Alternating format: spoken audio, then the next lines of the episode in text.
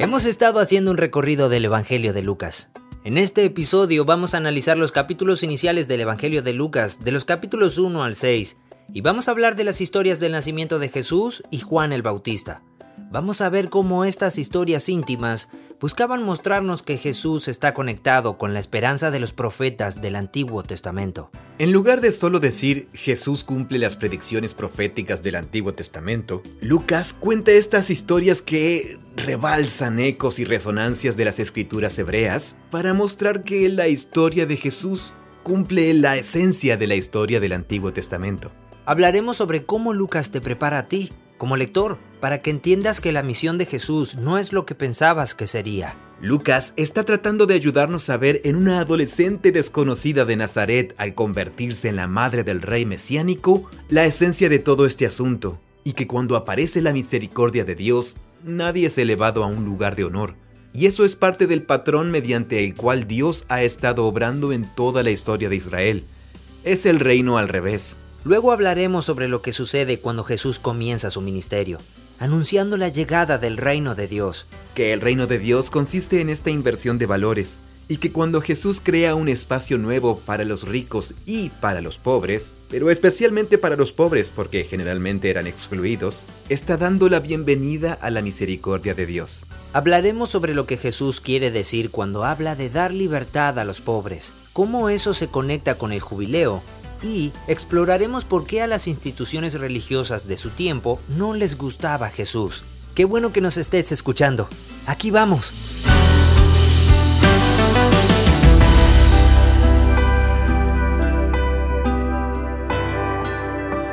Ok, ya hicimos un vuelo de reconocimiento de Lucas. Ahora nos metamos en cada sección. La primera sección de Lucas son los capítulos 1 y 2. A esta sección la llamamos la introducción. Esta es la historia del nacimiento de Jesús. Lucas comienza su historia con un retrato muy personal y detallado de una pareja sacerdotal anciana que sirve a Dios en Jerusalén. Ellos nunca habían podido tener hijos. Esta anciana pareja judía, ellos son justos y fieles y nunca podían... Eso debería recordarte a todas las. sí, todas, totalmente. Nos hace eco a todas las parejas importantes interesante. del libro de Génesis. Y es muy intencional. Entonces tiene toda la intención de hacer que recordemos a Abraham, ¿no? La historia de Abraham y Sara. Sara e Isaac y Rebeca. ¿Ellos no podían tener hijos? Eh, ella no pudo tener hijos hasta cierto punto del relato. Ah, ok. También tenemos a Jacob y Raquel. Sí. Entonces sí, Lucas ya comienza atándote a esta historia muy judía. Mm. Es genial. Y luego Zacarías va a servir al templo de Jerusalén y está ofreciendo incienso y tiene un encuentro con un ser majestuoso y angelical que le dice, vas a tener un hijo. Y él dice, ¿Qué? No es posible. ¿Te, das, cuenta, es, precisamente es igual a la respuesta de Abraham y Sara sobre el mismo tema en el libro de Génesis. Claro. Zacarías se queda mudo y no puede hablar hasta que nace su hijo, esa es la parte famosa de la historia. Y los capítulos 1 y 2 de Lucas son como un musical, como una mm. comedia musical, es asombroso. Cuando nace Juan, a Zacarías lo llena el Espíritu Santo y canta un poema que contiene una mezcla de como cinco pasajes de Isaías y tres salmos diferentes, todos puestos en una licuadora. Lucas usa la canción de Zacarías para mostrar que esos acontecimientos no solo son momentos repetidos de la historia de Israel, más bien están llevando toda la historia del Antiguo Testamento a su punto culminante. Entonces él dice, Bendito sea el Señor Dios de Israel, porque nos ha visitado y ha traído redención para su pueblo. Eso es de la canción del mar, que aparece en Éxodo después del Éxodo a través del mar. Y nos ha levantado un cuerno de salvación. Eso es del Salmo 148. En la casa de David su siervo, tal como lo anunció por boca de sus santos profetas desde los tiempos antiguos, salvación de nuestros enemigos y de la mano de todos los que nos aborrecen para mostrar misericordia a nuestros padres y para recordar su santo pacto, el juramento que hizo a nuestro padre Abraham. Aquí a través de todo esto nos viene a la mente Génesis. Claro. Para rescatarnos de nuestros enemigos. Esto es de Isaías y Ezequiel. Mm. Les sirvamos sin temor en santidad y justicia delante de Él todos nuestros días. Y luego dice sobre Juan, y tú, niño, serás llamado profeta del Altísimo porque irás delante del Señor para preparar sus caminos. Eso es del libro de Malaquías. Mm. para dar a su pueblo conocimiento de la salvación por el perdón de sus pecados. Jeremías 31. Por la entrañable misericordia de nuestro Dios, con que la aurora nos visitará desde lo alto. Esto es Malaquías capítulo 4. Para dar luz a los que habitan en tinieblas y en sombra de muerte. Esto es Isaías capítulo 9. Para guiar nuestros pies en el camino de paz. Es simplemente asombroso. o sea, yo me puse contento cuando nació mi hijo. pero, no, citabas espontáneamente una poesía hebrea del Antiguo Testamento en cadena. Tal cual, es, increíble. Y cuando María descubre que está embarazada, del rey mesiánico, mm. ella hace su propia canción que eh, está aquí. Su canción tiene todas estas citas de la canción de Ana en 1 Samuel 2, donde ella no podía quedar embarazada y entonces va a orar en la famosa historia que va a orar al templo. Y su canción es muy interesante. Se mm. llama El Magnificat, mm. porque así es como comienza en latín. Ella dice, mi alma engrandece al Señor, mi espíritu se regocija en Dios mi Salvador. Mm. Y uno dice, sí, es muy personal, es un suceso extraordinario. Porque ha mirado la humilde condición de esta su sierva. Literalmente dice la pobre condición. Dejemos guardadito eso para más tarde. La pobre condición de la sierva. Um, ¿Qué? ¿La palabra es pobre? O la humilde condición, eh, el estado de humillación. Mm, bien. Ella es económicamente pobre. Mm. Viven bajo el yugo de los romanos y ese tipo de cosas. Y dice, desde ahora en adelante todas las generaciones me tendrán por bienaventurada o me llamarán bendita. Así que aquí tenemos una inversión. Ella es una chica insignificante que ahora va a ser la madre del rey mesiánico, mm. porque grandes cosas me ha hecho el poderoso y santo es su nombre, y de generación en generación es su misericordia para los que le temen. Entonces ella vincula su vivencia de la misericordia de Dios con la historia de su pueblo. Luego continúa, ha hecho proezas con su brazo, ha esparcido a los soberbios en el pensamiento de sus corazones y nosotros pensamos, ah, bueno, supongamos que eso es cierto, pero ¿qué tiene que ver con que estés embarazada? ha quitado a los poderosos de sus tronos y ha exaltado a los humildes. A los hambrientos ha colmado de bienes y ha despedido a los ricos con las manos vacías. Mm ha ayudado a Israel su siervo para recuerdo de su misericordia, tal como dijo a nuestros padres, a Abraham y a su descendencia para siempre. Mm. Entonces aquí ella está citando y haciendo eco de la oración de Ana y el Salmo 113, y Lucas está tratando de ayudarnos a ver en esta adolescente desconocida de Nazaret convirtiéndose en la madre del rey mesiánico, y Lucas quiere que veamos en esto la esencia de todo el asunto. Mm que cuando aparece la misericordia de Dios, nadie es elevado a un lugar de honor. Y eso forma parte del patrón de cómo Dios ha estado trabajando en toda la historia de Israel. Es el reino al revés. Hmm. David era un desconocido en el campo y es elevado a la posición de rey. Luego Saúl, el gran tipo, fue humillado. Y ese es el mismo patrón que se ve en que una pareja sin hijos se convierta en la familia de Israel. Entonces Lucas es muy interesante.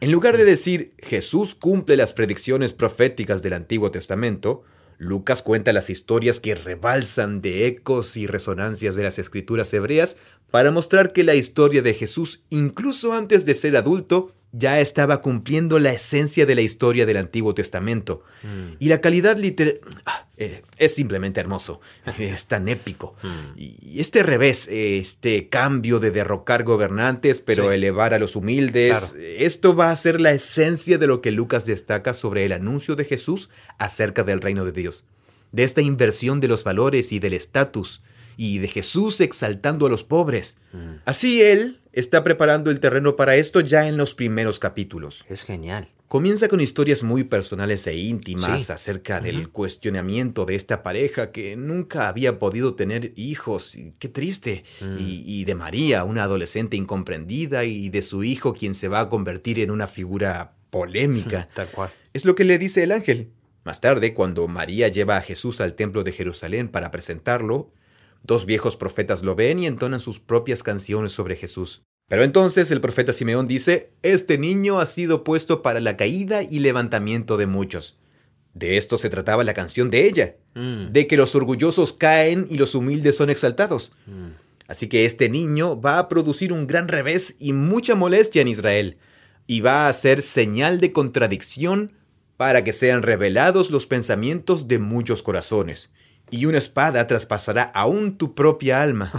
O sea, si tuviera esta promesa sobre mi propio hijo, no, no sé cómo me sentiría. Claro. Tú misma vas a quedar rasgada en dos al ver en quién se convertirá tu hijo. Claro, él le está diciendo a ella, y una espada traspasará aún tu propia alma. Sí, este niño va a causar un gran malestar en Israel. La gente va a hablar en su contra. Sí, se va a revelar. Se va a revelar lo Sí. que hay en realidad en sus corazones cuando se encuentren con tu hijo. Y tú misma vas a estar conflictuada sobre quién es tu hijo en realidad. Nefasto. Sí, Wow. es muy poderoso. Sí. Entonces, así es como se nos presenta a Jesús. Podemos sentir el conflicto viniendo ya con su llegada. Mm. Así que esta es la introducción. Por lo que terminamos la introducción diciendo, Juan es el predecesor del rey mesiánico que vaticinaron Malaquías e Isaías, y Jesús va a cumplir las promesas que se le hicieron a Abraham. Él va a rescatar al pueblo Mm. para que pueda servir a Dios sin temor. Es lo que dice Zacarías. Ahora, en cuanto al diseño literario, estas canciones de los personajes en la apertura nos preparan para que esperemos que Jesús y Juan hagan esas cosas.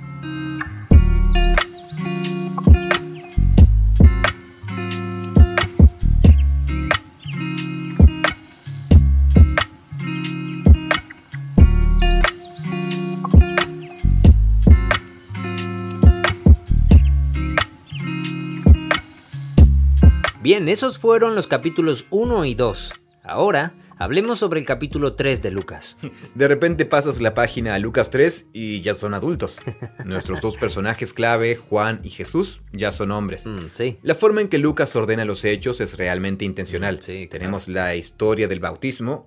Juan va al lugar donde están las raíces de Israel, el río Jordán. Mm. Es por donde cruzaron para entrar en la tierra. Mm. Y él está haciendo que la gente pase por el agua otra vez para renovar su compromiso con el Dios de Israel. Por eso todo esto está cargado de simbolismo. Él está dando arranque al pueblo del nuevo pacto. Y él Es, es, como, una nueva entrada a la tierra prometida. Interesante. Sin duda eso es lo que Juan pretendía que captaras al elegir ese lugar. ¿Y estaba bautizando?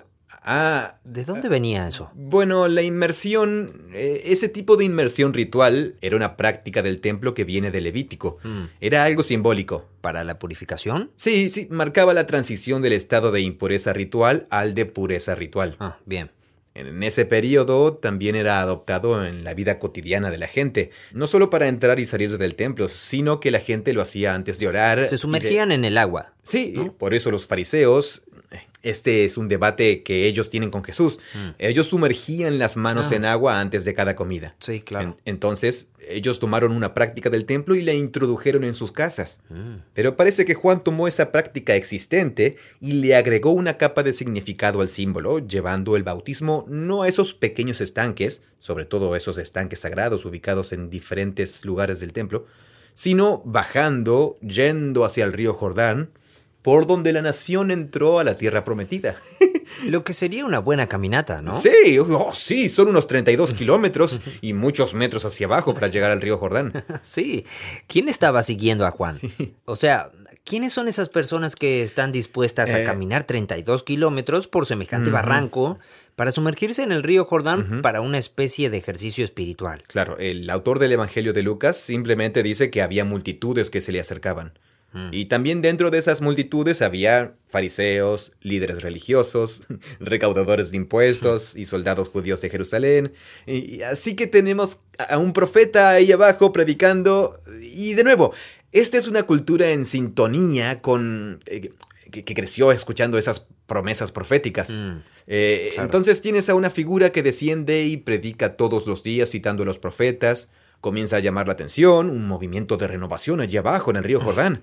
Y la gente empieza a llegar ahí abajo para verlo. Esa Y- sería la misma razón por la cual la gente sigue a esos gurús que hay por ahí, ¿no? Y hacen retiros espirituales Sí, o sí, se juntan en como un- estadios. como un equivalente similar. o, o más bien sería como... O los... Pi- ah, pienso en, en términos de la cultura latinoamericana. Sería como alguien que... ¿Eso está en la Biblia? Sí, eso sería como, sería como los caudillos que han surgido. Así como los revolucionarios. Eh, revolucionarios, claro. Eh, sería algo como eso. Ok. Alguien levantándose hoy ante el pueblo en algún sitio de peso histórico, como una plaza central o un edificio importante, y diciéndole a la multitud, gente, hay que cambiar todo. si se me unen, podemos conquistar los valores que soñamos para nuestra... Claro, entiendo. Entonces, ¿esto tiene un punto, digamos, un aspecto político? Sí, lo político, lo religioso, todo está mezclado. está mezclado, Lo sí. político con lo religioso. Porque en general la política de hoy no tiene tanta religión mezclada que digamos. Bueno... ¿Un poquito? eh, Depende de tu interpretación de la historia latinoamericana. Sería como si alguien dijera, vamos a reiniciar esto y hacer de esta una nación verdaderamente cristiana. Correcto, sería eso. Entonces ven y dedícale tu vida otra vez a Dios. Hagámoslo realidad. Sí, y entonces regresas a un sitio simbólico e icónico Claro. que recuerda nuestras raíces como pueblo. Eso es lo que está haciendo Juan el Bautista. Está bien. Y la gente diría algo como, sí, estoy harto de que... Estoy harto de... De Roma. Harto Claro, de Roma, De Roma, de sí. esos líderes transigentes de Jerusalén que siguen haciendo tratos con los romanos. Claro. Ellos permiten que los soldados entren en los patios del templo, Mm. la gente está comiendo cerdo en Jerusalén, muchos judíos ya ni siquiera respetan el sabbat. Y hay un tipo en el río Jordán que está iniciando un movimiento. Yo quiero ir a conocerlo. Exacto. Cuando llegas, dices, sí, me interesa. Me voy a meter en esto. Voy a ir al Jordán. Voy a hacerle caso Y a este, a ver qué me, dice. arrepiento. Me sumerjo y me arrepiento por la falta de fe de Israel, por transigir en el pacto y los errores que seguimos cometiendo y que nuestro pueblo sigue cometiendo. Quiero unirme al nuevo Israel que Dios va a formar cuando aparezca, Mm. como dijo que lo haría. Eso es Isaías 40 y Malaquías. Mm. Así termina Malaquías 4, así es como terminan los profetas. Voy a enviar un mensajero que cambiará los corazones de la gente antes de que llegue el gran día del Señor. Y entonces Juan dice, sí, el día se aproxima. Entonces, Juan dice que el día se aproxima, que el Señor está cerca. Yo los estoy preparando. Eso es lo que quería decir con estoy preparando el camino para el Señor. Sí. y- ¿Sí? Sí, sí, y luego la narración claramente presenta a Jesús como la llegada Claro. del Señor. Sí. Porque todo gira en torno a lo que de Juan, lo que está escrito en el libro de Isaías. Mm. Así que Lucas cita del capítulo 40 del libro de Isaías, voz del que clama en el desierto, preparen el camino del Señor. Todo el valle será rellenado, todo eso está en Isaías 40, no tenemos tiempo para hablar de eso ahora. Y luego en Lucas 3, 6, y toda carne verá la salvación de Dios. La palabra en hebreo para salvación es Yeshua. es el nombre de Jesús. Wow. Ahí mismo, en Isaías 40, toda la gente verá la Yeshua de Dios. Y luego Juan anuncia este mensaje y entonces, oh sorpresa. Espera, ¿el nombre de Jesús es salvación? Sí, lo es. Es la palabra habitual en hebreo para Yahvé salva. Yahvé trae la salvación. ¿Es Yeshua? ¿Es un nombre hebreo común para los chicos? Sí. Wow. Y Josué también significa lo mismo, ¿no? Sí, Josué es la versión equivalente como extendida y la versión corta en hebreo es Yeshua. Ah, bien. Entonces Jesús llega y es fascinante. Simplemente se identifica con el movimiento de Juan del Nuevo Israel. Y luego queda marcado por los acontecimientos del bautismo, que es cuando la nube desciende, que es lo Mm. que pasó en el monte Sinaí también. Eso fue lo que pasó cuando la presencia de Dios se posó sobre el templo. Ah, Y luego llega el Espíritu Santo y se posa sobre él en forma de ave, que, como se hablará en el episodio sobre el Espíritu Santo, es una imagen de Génesis 1. mm. Vemos que Dios le comunica su amor al Hijo. Tú eres mi Hijo amado, en ti me he complacido. Y luego el Espíritu es el que comunica este mensaje de amor de padre a hijo. Así que Dios sí aparece. Una vez más, pensemos que Lucas tiene en mente el libro de los Hechos. Sí. Él está escribiendo a los cristianos que creen que el Dios de Israel está compuesto por Dios Padre, Hijo y Espíritu. Mm. Una visión de Dios de tres en uno. Esto se nos presenta justo aquí al, principio de esta historia. No dice Trinidad. Esa palabra aún no existía, pero ahí tiene madura la idea de los tres en uno.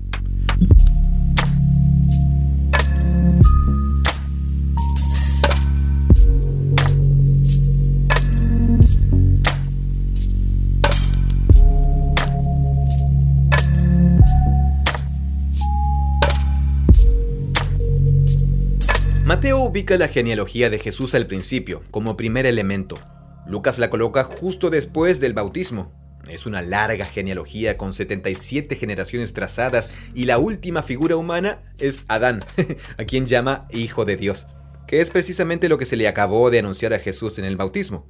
Entonces es como si presionara pausa en la historia y nos contara el linaje de Jesús.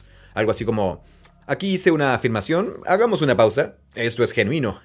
Retrocede por completo y hace... Hace un chequeo de los hechos. Y luego retoma la historia. Es muy interesante. Mm, sí. Pero en Lucas suceden muchas otras cosas. Jesús va al desierto y es asombroso. Ahora, en los otros evangelios, esta escena del desierto. Aparece justo después del bautismo, justo en el mismo en el lugar. mismo lugar. Pero el significado de todo esto está estrechamente relacionado con Éxodo. Claro, sin duda. Se nota que Lucas puso la genealogía ahí porque interrumpe la secuencia del bautismo y la tentación de Jesús en el desierto, Mm. mientras que en Mateo y Marcos esos relatos están pegados sin interrupción Mm, ok. y son imágenes del Éxodo. El paso Bien. por el agua y luego la permanencia en el desierto durante 40 días en el caso de Jesús y años para Israel. Y ahí en el desierto Jesús es probado, que es precisamente lo que le pasa a Israel en el desierto, pero Jesús pasa la prueba. ¿Por eso Lucas lo pone sobre la mesa? Sí, en la historia del desierto, sin duda. Porque lo primero que el diablo le pregunta a Jesús es, si eres, Si eres hijo de Dios, claro. Así que esta es la clave del asunto. Este Mm. es mi hijo amado. Aquí está la genealogía para probar que él es el hijo de Dios. Mm. Entonces Jesús va al desierto y el cuestionamiento sobre la mesa de examen es, si eres el hijo de Dios, Mm, Precisamente así es como el pueblo de Israel era llamado antes del Éxodo. En Éxodo capítulo 4 a Israel se le llama hijo primogénito. mm. En la historia del Éxodo, Israel pasa por el agua, lo que los reivindica como hijos especiales de Dios, por así decirlo. Van al desierto, se rebelan y fallan ante la prueba como hijos de Dios. Entonces Lucas usa esta temática dos veces. Bueno, los autores de los evangelios no parecen tener esa cosa de parabolizar exageradamente, diagramando cada historia bajo ciertos detalles del Éxodo. Más bien es que la historia del Éxodo les proporcionó este vocabulario de imágenes e ideas que explotarán y usarán en diferentes puntos de la historia. Uno de mis eruditos favoritos del Nuevo Testamento, llamado Richard Hayes, ha dedicado varios libros hablando sobre cómo las historias de los evangelios hacen referencia y conectan a Jesús con el Antiguo Testamento.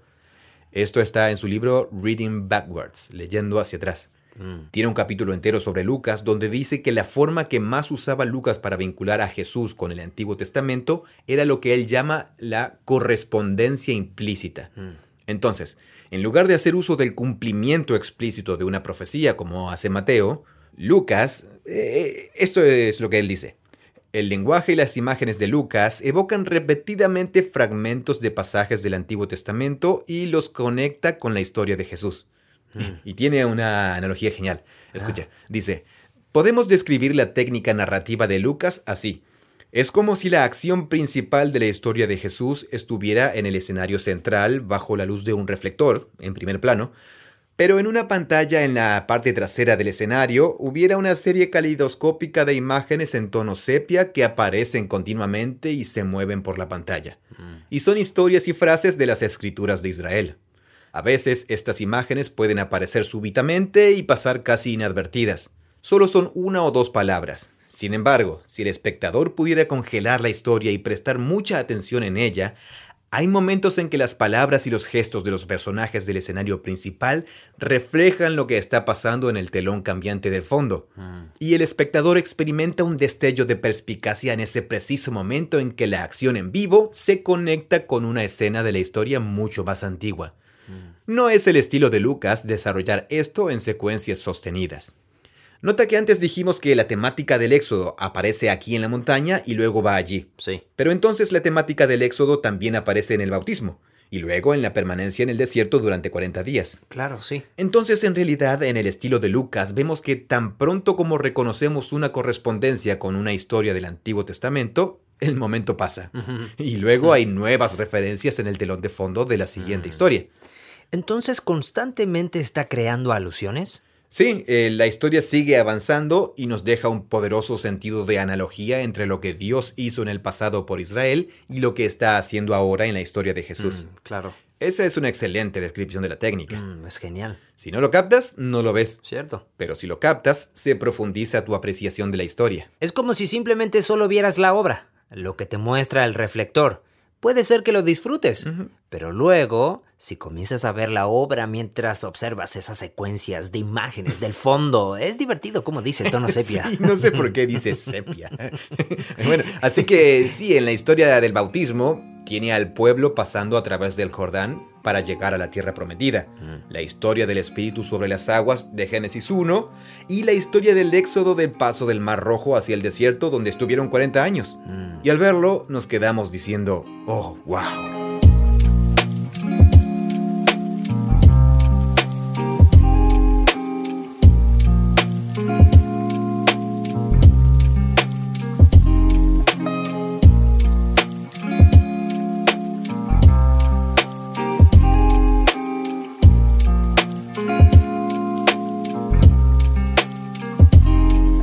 Después lo siguiente que hace Jesús en el retrato que hace Lucas de su misión en Galilea es su sermón inaugural en Lucas capítulo 4.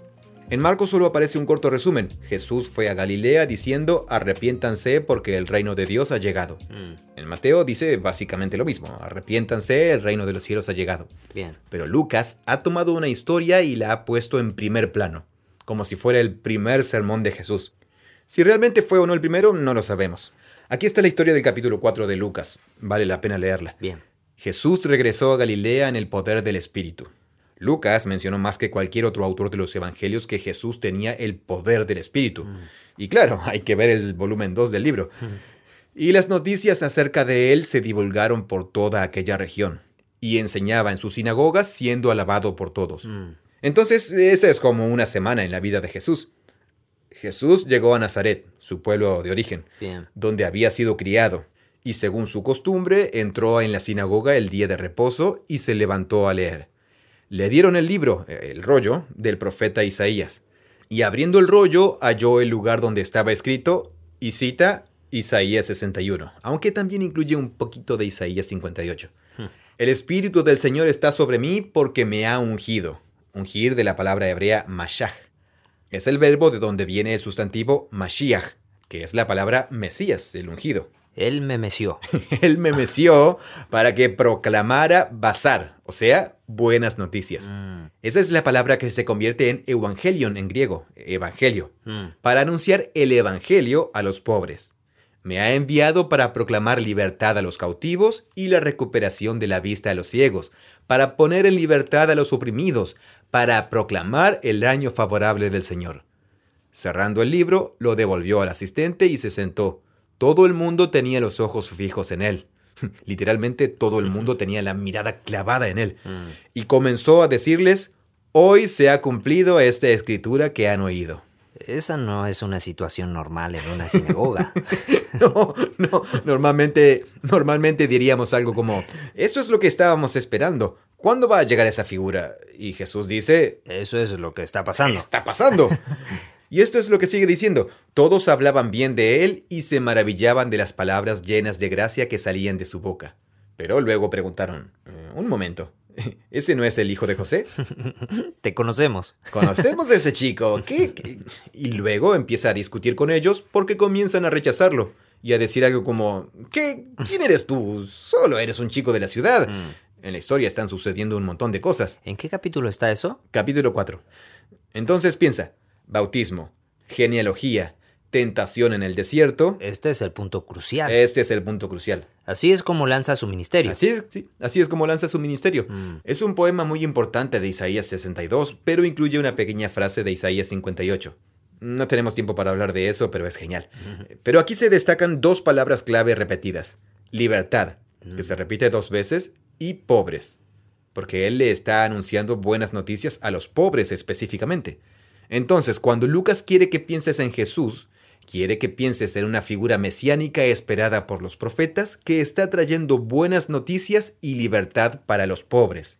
Los pobres en esa ciudad y otras ciudades eran los que se sabía que no tenían mucho dinero en efectivo, Eh, ¿verdad? Bien, esto es fascinante. La palabra pobre en la Biblia hebrea se refiere más a circunstancias difíciles que sí podían ser económicas, pero también incluye a quienes son rechazados, deshonrados, avergonzados o a los marginados de la sociedad. Como si uno tuviera lepra o algo así. Sí, claro, lepra, por ejemplo. Aquí Lucas está ambientando el escenario para mostrar a toda la gente a la que Jesús se va a acercar en las historias que siguen. Mm. Pensemos en todas las historias famosas de la gente a la que Jesús se acercó. Mm. Personas ciegas o leprosas, mujeres que tenían temas corporales que las hacían ritualmente impuras y no podían ir al templo, Mm. enfermos, niños, Sí. pero también un recaudador de impuestos. Sí. Leví, por ejemplo, que no es pobre, está arrasando, pero en términos de su relación con la gente, La comunidad. en su relación con la comunidad, es un rechazado. Es un marginado. Es un marginado, sí. También prostitutas. Entonces sería mejor usar la palabra marginados en lugar de pobres. Mm, Bueno, lo he pensado una y otra vez. No lo sé. La palabra griega tokos se traduce al hebreo como ani. Y eh, Mm. bueno, aquí tengo algo de Joel Green. Es uno de mis comentaristas favoritos del Evangelio de Lucas. Él piensa que esta es la clave de la descripción que Lucas hace de la misión de Jesús. Mm. Él dice. La misión de Jesús está dirigida a los pobres, Lucas capítulo 4, en el sentido holístico de quienes son los relegados por diferentes razones a posiciones fuera de los límites del pueblo de Dios. Mm. Jesús se niega a reconocer esos límites determinados por la sociedad y afirma, por el contrario, que esos marginados ahora pueden pertenecer a la familia de Dios. Esta es la conclusión a la que llega a través de esto. Mm. Así que los pobres es una categoría extensa Claro, que se refiere más al estatus de alguien en su cultura que simplemente a cuánto dinero tiene. Jesús dice que su misión se dirige a ellos. Porque en español esa palabra no se usa así. No. La usamos para referirnos específicamente solo a los ingresos y al patrimonio. Sí, se usa más en sentido económico. Porque uno puede ser un marginado pobre o un marginado rico. Sí, entonces en Lucas puede ser una persona rica pobre. Claro. Leví y también Saqueo más adelante en el libro son otros ejemplos de personas Claro, ricas que son sí, pobres. ricas que son pobres. Qué interesante. Muy interesante. Entonces, en el Sermón del Monte, cuando dice, bienaventurados los pobres, Mm. y luego en otro punto dice, pobres en espíritu. Bueno, en realidad esa es una diferencia importante. Sí. En Mateo Jesús dice, bienaventurados los pobres en espíritu. Claro. En Lucas dice, bienaventurados los pobres. Lo que de nuevo encaja en el tema de Lucas. Cuando Jesús enseña eso en Lucas, ya ha anunciado que su misión era para los pobres. Entonces, Entonces, bienaventurados los marginados. bienaventurados los que han estado en el margen externo de la sociedad aceptable, porque la gracia y misericordia de Dios trayendo su reino les va a llegar primero a ustedes. Mm. Es el principio de que las personas que tienen dificultades económicas o sociales son más conscientes de su necesidad de ayuda que las personas que son ricas. Mm. Si tienes mucho dinero... Sí, dinero, pero también si eres parte del claro, club. si se hace en el club. Y si eres socialmente aceptado, aun si no tienes mucho dinero. Sí, va a ser mucho menos probable que te importe un profeta que llega a la ciudad diciendo que Dios nos va a liberar. Claro. Dirías algo como... Sí, no ya, es- sé, ya estoy cómodo. ¿Liberarme de qué? A mí me va muy bien. Sí. Pero si estás ciego de un ojo y ya no puedes trabajar y no sabes qué hacer y el profeta llega a la ciudad y enseña que Dios les provee a quienes confían en Él y te dice que no te preocupes por el mañana, ahora tienes un grupo de personas con quienes compartir y que te invitan a cenar Mm. y todo el mundo comparte todo en el nombre de Jesús, ¿entiendes? Te sientes aceptado. Sí. Él te da esperanza. Sí, esas son las comunidades que Jesús dejaba en las ciudades cuando las visitaba. Mm. Esas son las personas que están descubriendo lo que significa vivir en el reino de Dios. ¿Y él veía eso como el reino de Dios? Él dijo, el reino de Dios se acerca. Mm. Y si me siguen y viven según mis enseñanzas, están viviendo de manera apropiada a la forma en que Dios gobierna el mundo. Sí. Claro. Entonces, Mm. la misión de Jesús es para los pobres. Esa es una parte muy importante del retrato de Lucas. Mm. ¿Y está conectada con qué cosa para los pobres? Buenas noticias y libertad. Es lo que aparece en la mayoría de las traducciones. Mm. Podemos ver que repite la palabra libertad. Mm. Ah, en- aquí en una se traduce como rescatar a los maltratados, a los oprimidos. Aquí está, rescate. Pero en casi todas es libertad para los prisioneros y libertad para los oprimidos o quebrantados. Mm. Y eso es muy interesante, es de la palabra griega aphesis, que literalmente significa liberar físicamente. Pero en el pasaje que está citando de Isaías 61 es la palabra hebrea que se refiere a la liberación de los esclavos y a la liberación de las personas de sus deudas en el ciclo del jubileo, que era cada 49 años. Todas las deudas eran canceladas, Mm. todos los esclavos liberados y toda la tierra que se había perdido debido a infortunios y que la familia había tenido que vender, se les devolvía a los propietarios originales. Entonces el jubileo era una recreación de la historia del éxodo en el sistema económico de Israel, donde ¿Cómo se relaciona con Éxodo? y la esclavitud y las deudas. ¿Se cancelaron todas las deudas cuando salieron de Éxodo? Eh, digo, de cuando salieron de Egipto. Bueno, eh, más bien las deudas eran vistas como una forma de esclavitud. Mm, bien. Y la tierra está bajo una forma de esclavitud porque ahora le pertenece a alguien que no la heredó de su familia como patrimonio originalmente. Entonces, el año del jubileo, esto es en Levítico 25, Bien. es un tema sumamente importante en Lucas. La esclavitud del éxodo, de la esclavitud de Egipto y luego el jubileo hacen eco, eh, están en el telón de fondo que decíamos Sí, antes. sí, de los entonces podemos comprender la tradición judía según la cual la gente era liberada de sus obligaciones Sí. y la tierra que podrías haber perdido te era devuelta. Así que La un tierra que de- le había sido asignada a tu clan cuando Josué dividió la tierra, tuviste un mal año, no tenías suficiente dinero, Mm. tuviste que vender la tierra y ahora le pertenece a esa otra familia. Entonces es un momento radical el recuperar. Eh. ¿Sí? ¿Sí? Sin importar cómo llegaste allí ni por qué estás en esa posición, simplemente es momento de arreglar las cosas, corregirlas. Sí, el jubileo, el jubileo asume que hay un ideal y ese ideal se convierte en lo primero que recibe Israel de la tierra prometida. Y en cada tribu todos se pueden sentar debajo de su propia vid y de Mm. su propia higuera, todas las familias tienen su propia tierra para trabajar, nadie está endeudado con nadie ni es esclavo de nadie. Así que esta es una situación ideal en la que todo el mundo va Sí. a ser es, productivo. ¿no? es libre de la esclavitud de Egipto. Claro. Somos libres. No somos esclavos, son productivos en su propia tierra, Claro. no están endeudados unos con otros, ese es el ideal. Sí, sí. Pero lo que eventualmente pasa es que cometes errores, Mm. comienzas a endeudarte, tienes que ceder tu O tierra, alguien se aprovecha de ti. alguien se aprovecha de ti, hay corrupción y ahora no tienes tierra, quizás tienes deudas, quizás estés sirviendo a otra familia. Y en el año Tuviste de que, tu- jubileo... tuviste tú- que venderle a tu hijo en una especie de contrato de servicio a otra familia porque no podías costear su crianza. Eso era lo que pasaba, era su Mm. cultura. ¿Existe evidencia de que en realidad el año del jubileo sucedía? Mm. ¿En realidad lo practicaban? Oh, eh, Eso es fascinante. En, en realidad debo investigar un poco más sobre eso. Mm. En la literatura del Segundo Templo se habla mucho sobre ese tema, pero en lo que respecta a registros de que en realidad se hiciera cumplir en cualquier parte de la historia del Antiguo Testamento, Si hubiera necesitado mucho para hacerlo cumplir. tal cual.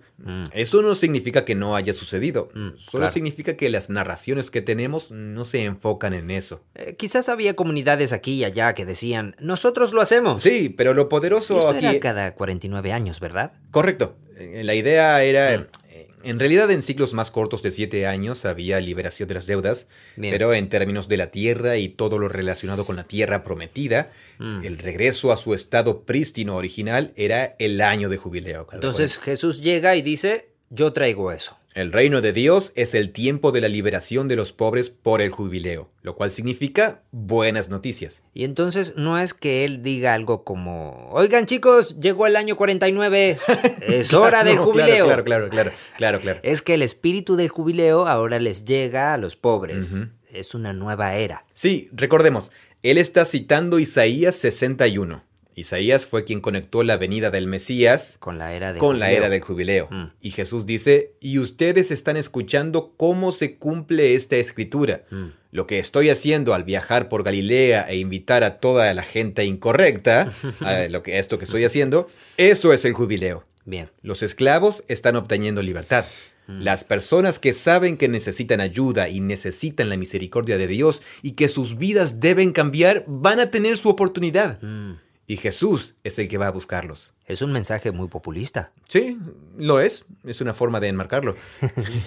o sea, él se oponía a las instituciones que existían en Jerusalén. Pensaban que eran corruptos. Entonces, Así las- que es una especie de iconoclasta religioso. Sí, las instituciones religiosas populares de las sinagogas locales al parecer lo recibían con opiniones divididas. Mm. Algunas personas lo amaban y otras personas lo sacaban de la ciudad. Pensaban que estaba loco. y él está hablando simplemente de aceptar a todo el mundo y compartir bueno, con los pobres. él llama a las personas a que se arrepientan y lo sigan. Mm. No es que decía, oye, no te preocupes que todo está bien. Vive como quieras. Claro, él llama a las personas, él llama a la gente a una forma nueva de vida. Pero primero busca a los pobres de, de esa categoría más amplia, Mm, diciendo, oigan, la vida como la conocemos no es la vida que Dios quiere para el pueblo de Dios. Mm. Y llamó a la gente para que cambiara y lo siguiera. Sí, porque él llamaba a las personas a que llegaran a un nivel muy alto de moral, como en el Sermón del Monte. Sí, o sea, la cultura judía tradicional ya es una cultura muy tradicional con Mm. fuertes valores morales. Sí, sí. Por eso sus enseñanzas se enfocan específicamente en no recibir retribución, el perdón, la generosidad, ese tipo de cosas. Pero también incluye a los necesitados e incluye a los de bajo nivel social, en lo que... Así que ya existía un alto estándar moral en el judaísmo. Exacto, Pero sí. allí convirtió a esa base de personas marginadas, las personas que no eran aceptadas, y Jesús dice algo como, miren, aquí es donde el reino de Dios va a comenzar. Así es. Ese es el tema específico en el que se enfoca Lucas. Mm. De nuevo, si pensamos en el video, eso es crucial.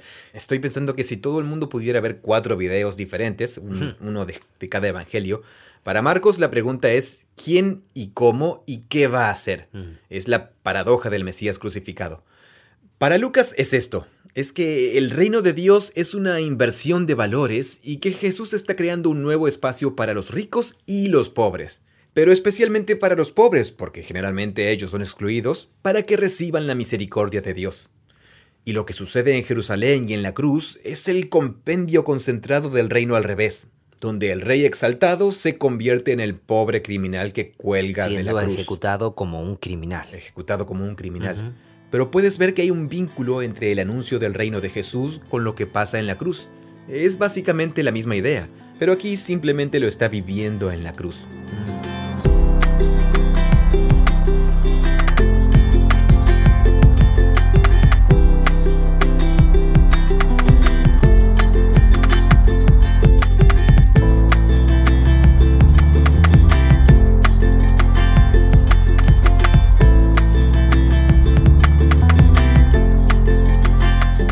Cuéntame más sobre las instituciones que él rechazaba.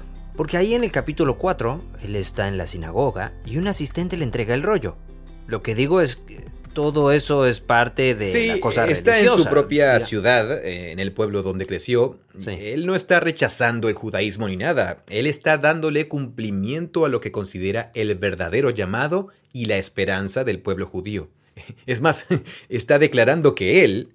Va a llevar las esperanzas de su pueblo al cumplimiento planeado por su Dios. Entonces, ah, no es en Lucas. Creo que es en Mateo donde se las agarra con los fariseos criticándolos. ¿Lucas tiene eso? Mm, sí, no le dedica un capítulo completo, pero sí aparece cerca del final. Bien.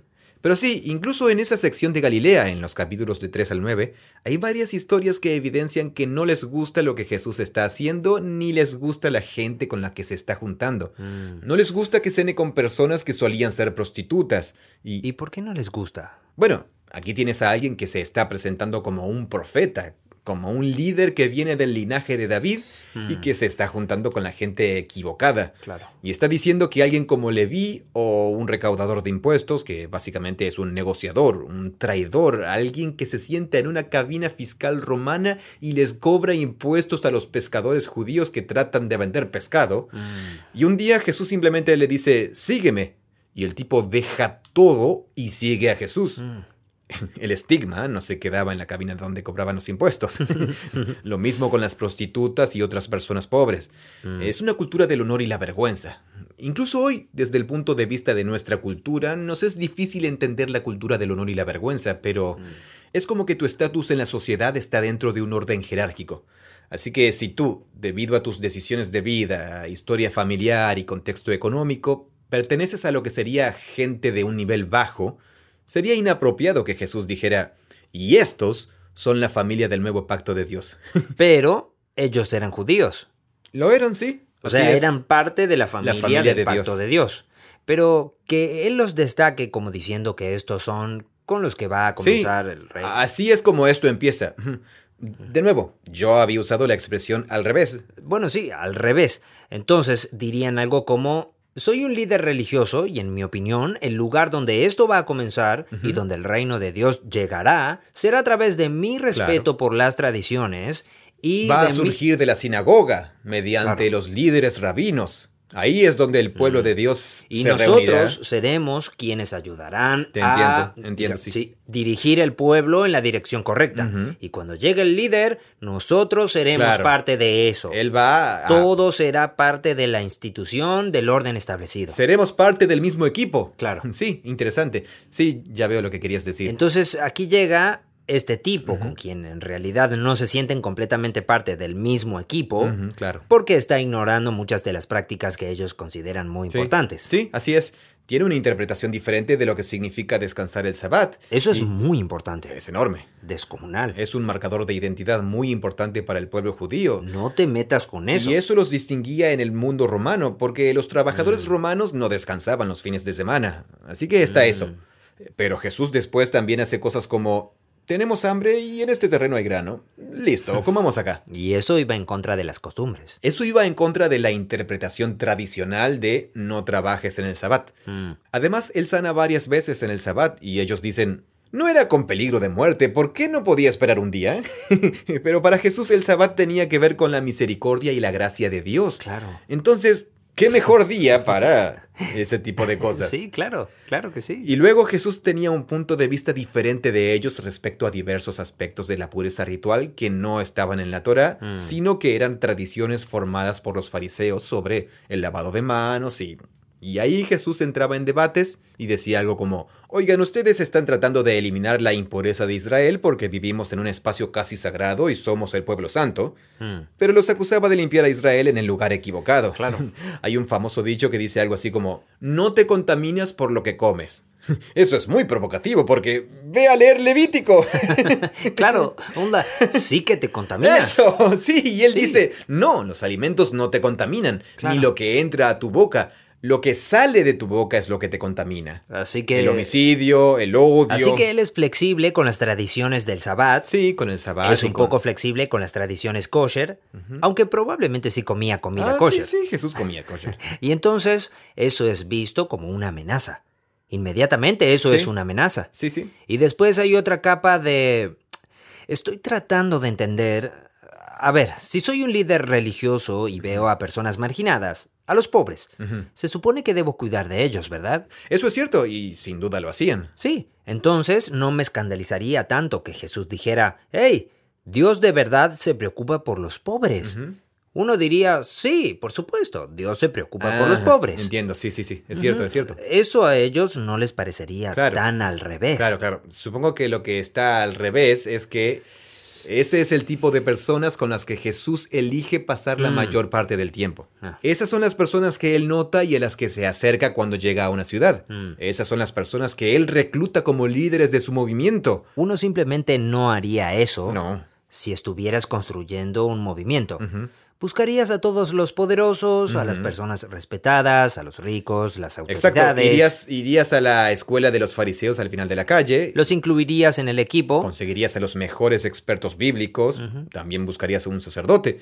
Algunos levitas, ¿verdad? Mm, Sí. Tú dices que eres el Mesías y que estás trayendo el reino de Dios. Deberías construir ese tipo de coalición. ¿Cierto? Entonces, él recluta pescadores desconocidos, recaudadores de impuestos. Y, Y hay un montón de mujeres sí, varias que ni mujeres. siquiera se suponía que podían ser discípulas de un maestro Sí, como ese. y es esta la gente a quienes él le dice bienaventurados. El reino de Dios es de ustedes. Mm. Ustedes son los ganadores. Eso es lo que él le dice. Y Jesús es muy intencional no solo con lo que dice, sino también con la forma que le da a su movimiento y la gente que elige para su movimiento. Lo cual también comunicaba un mensaje. Algo así como formar un equipo con jugadores de fútbol desconocidos y luego llevarlos a jugar al mundial. es algo así, diciendo, estos son los buenos. ¿Esa no es la trama de Jamaica bajo cero? no lo sé. Es una película sobre el equipo de Bobs de, de Jamaica. Ah, bueno, pero el punto es que pensemos que pensemos en una persona pobre, Bien. como eh, un mendigo ciego. No es que los fariseos lo despreciaban y lo escupían, eh, Claro. ellos cuidaban de ellos. No es que decían, sáquenlos, Mm. no nos gustan estos tipos, Claro. sáquenlos de Claro, la no es que Jesús era la única persona que era amable con ellos. Claro. Otros también. Estaban algo así como, oigan chicos, ellos también son personas. Sí, no era así. Eh, es aún más. Es que hay un poderoso simbolismo en que Jesús seleccione, reclute y se acerque específica y constantemente a ellos. Porque por eso es que se le recuerda así tan fuertemente. en- Entonces es algo así como, a ver, si yo quisiera postularme para jefe de gobierno, de la ciudad de Buenos Aires quizás. Vamos a ver a dónde llegamos con esto. Normalmente Veremos. debería codearme con personas adineradas, conseguir dinero, Claro. relacionarme con todos los que trabajan para el gobierno Sí. y construir una coalición. Sí. Tendría que entrar por esa puerta para estar con las personas que ya están adentro. Así es como te vuelves influyente. Sí, así es también como me convertiría en presidente de los estudiantes en la escuela. Sí, es cierto. Te relacionas con las personas que podrían beneficiarte y tratas de beneficiarlas. Los chicos populares, las personas que tienen algún tipo de autoridad. Debes avanzar con esa coalición. Tú no, por... Me gusta más lo de la escuela. Sí. Es una mejor metáfora. no conozco nada sobre la política local, eh, pero sí asistí a la escuela secundaria o bachillerato. Sí. Entonces, si quisiera postularme para ser presidente de la escuela, eh, lo que no haría... Lo que no haría sería juntarme con un par de tipos que juegan calabozos y dragones y siempre se sientan solos y nunca se No, bañan. totalmente. Sí, las me- personas que almuerzan al fondo en las gradas. El chico que no pudo entrar al teatro porque es demasiado extraño. Sí, pero luego, hablando en serio, había chicos que siempre usaban ropa andrajosa. Uno se preguntaba si quizá vivían en una furgoneta con la familia. o Claro, algo así. y también la chica de la que todos se burlaban porque se creía que era promiscua. Sí, ah, estoy pensando en todos estos ah, marginados. Los marginados, sí, se me vienen a la mente todas estas personas de la escuela, sí. Estoy tratando de pensar en alguien que fuera como el recaudador impuestos. Como el recaudador de impuestos, por ejemplo. Alguien que en realidad no le cae bien a nadie porque siempre está Es adulando el al director o algo el que así. controla, la- como el que controla la asistencia. Sí, Tal cual, tal cual, por supuesto. sí. Siempre te Él quiere te meter diría en algo así problemas. como vas a llegar tarde a clase, ¿eh? Absolutamente. Y no le cae bien a nadie. Es, es un traidor. Porque delata a Es un todos. traidor, es un traidor. Entonces sí, toda esa chusma Ah, que... Entonces Jesús, Jesús simplemente se junta con esas personas y dice, ¿saben qué? Vamos a juntarnos Y vamos a- a formar un club. y vamos a poner la escuela patas arriba. Eso es lo que la escuela en realidad necesita, a este grupo de personas. Y con este grupo vamos a vivir de manera radicalmente diferente, cuidándonos mutuamente. Sí, vamos a honrarnos mutuamente, vamos a darle a los demás más importancia que a nosotros Y mismos. todos dicen algo así como, Jesús, tú vas a ser el presidente de la escuela. y todos están emocionados. Sí, y supongo algo así como, sí, hagámoslo. Y luego diría, sí, pero no de la forma en que tú lo estás sí, pensando. no de la forma en que tú piensas. Y van a la reunión de la escuela donde piensan que Jesús va a dar su anuncio de Claro. postulación para presidente de la escuela. Y en lugar de eso, lo que pasa es que. Lo asaltan y lo golpean en el patio trasero. Absolutamente. Y lo llevan al hospital. Y luego el cierre sería el momento en que es reivindicado, cualquiera que sea el equivalente de la resurrección. Bueno, resulta que él regresa del hospital y nos enteramos de que en realidad es el hijo del director de toda la escuela. Sí, y es elevado no solo como presidente de la escuela o del curso, sino también como superintendente del distrito. Correcto. Bueno, sabes, Eh, aquí estamos llegando a algo. No, en serio, en serio. Y, y es por esto. Creo que muchas personas no saben cómo conectar todos los acontecimientos de la historia de Jesús como un conjunto para hacer una afirmación unificada. Mm, Y entonces tenemos al Jesús revolucionario y radical. Nos gusta un poco, mm. pero también está el Jesús tradicionalmente moral que habla sobre sexo y divorcio y suena muy tradicional. Y además está el Jesús que murió por mis pecados. Y creo que para muchas personas son Jesuses diferentes que tenemos en la cabeza. Mm. Y a mí me gusta un poco uno y yo me inclino un poco hacia el otro Mm. y no entiendo la muerte en la cruz. Eso es raro o es genial, es la forma en que Jesús me ama. Mm. Pero es en unificar todo esto como parte de una sola afirmación, eh, el reino al revés de Dios, donde los rechazados son en realidad los más honrados. Donde Dios muestra su amor por el mundo precisamente poniendo al revés su sistema de valores. Mm. Y la cruz es el epítome, la cúspide de eso. El rey que es ejecutado. Es poderosísimo.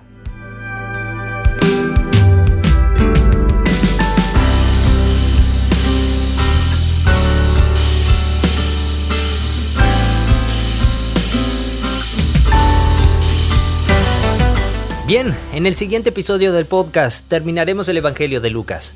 Babel Project es una organización sin fines de lucro, financiada por crowdfunding. Nuestra misión es experimentar la Biblia como una historia unificada que nos guía a Jesús.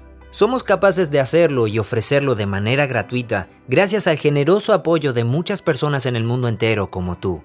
Así que gracias por formar parte de esto junto a nosotros. Hasta el próximo episodio.